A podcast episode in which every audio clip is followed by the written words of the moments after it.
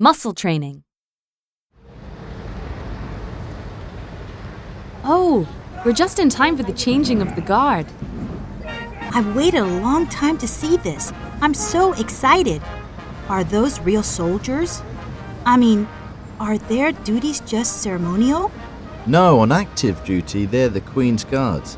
They come from um, different regiments, such as the Coldstream Guards, the Welsh Guards, and the Scots Guards. You can tell by their collar badges, buttons, and plumes. Oh, I'll take a photo of those Coldstream guards' red plumes. They look fascinating. How may I help you, miss? I'd like three tickets, please. For which tour? Which one has the most attractions? The most inclusive tour is the Royal Day Out, which includes the Royal Mews, the State Rooms, and the Queen's Gallery. Can we also see the gardens? Sorry, miss, they're not open to the general public. Okay, I think we'll take the Royal Day Out. How much will that be?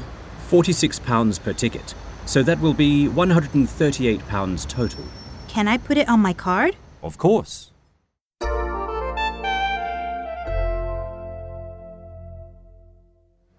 So we'll go into the quadrangle first through this archway.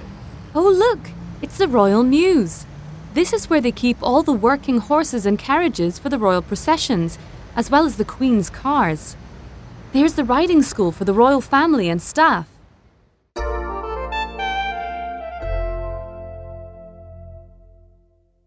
Do these artworks cover the entire history of Britain? Uh, Harry, don't you know your country's history?